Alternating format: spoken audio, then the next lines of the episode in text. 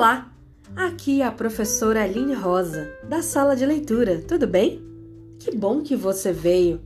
Pode entrar, se acomodar e atenção! Perna de índio, mão no joelho, zíper na boca. Olhos e ouvidos bem atentos, porque a história vai começar.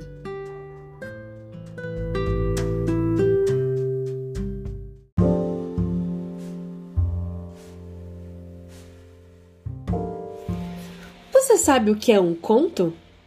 É um relato de algo que aconteceu, mas na imaginação de alguém.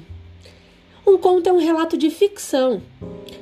E ele é um, uma história rápida, não é uma história muito longa.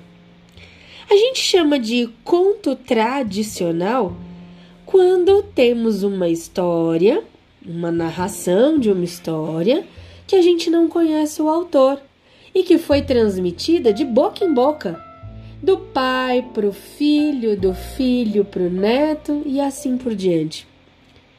Todas essas histórias anônimas têm geralmente várias versões. Vai passando de um para o outro, quem conta aumenta um ponto. Aumenta-se um pouquinho da história todo aquele que se encanta por ela. Os contos tradicionais são espalhados pelo mundo todo, porque um conta, gosta da história, conta para o outro, que contou para o outro, que contará para o outro, e assim por diante.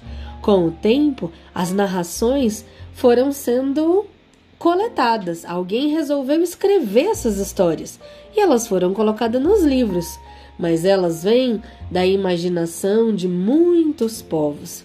Então, Pode ser que você ouça um conto e já ouviu uma história parecida em outro lugar. Um conto sempre tem aquela semelhança com uma outra história que a gente já ouviu de outra pessoa, num outro tempo e num outro lugar.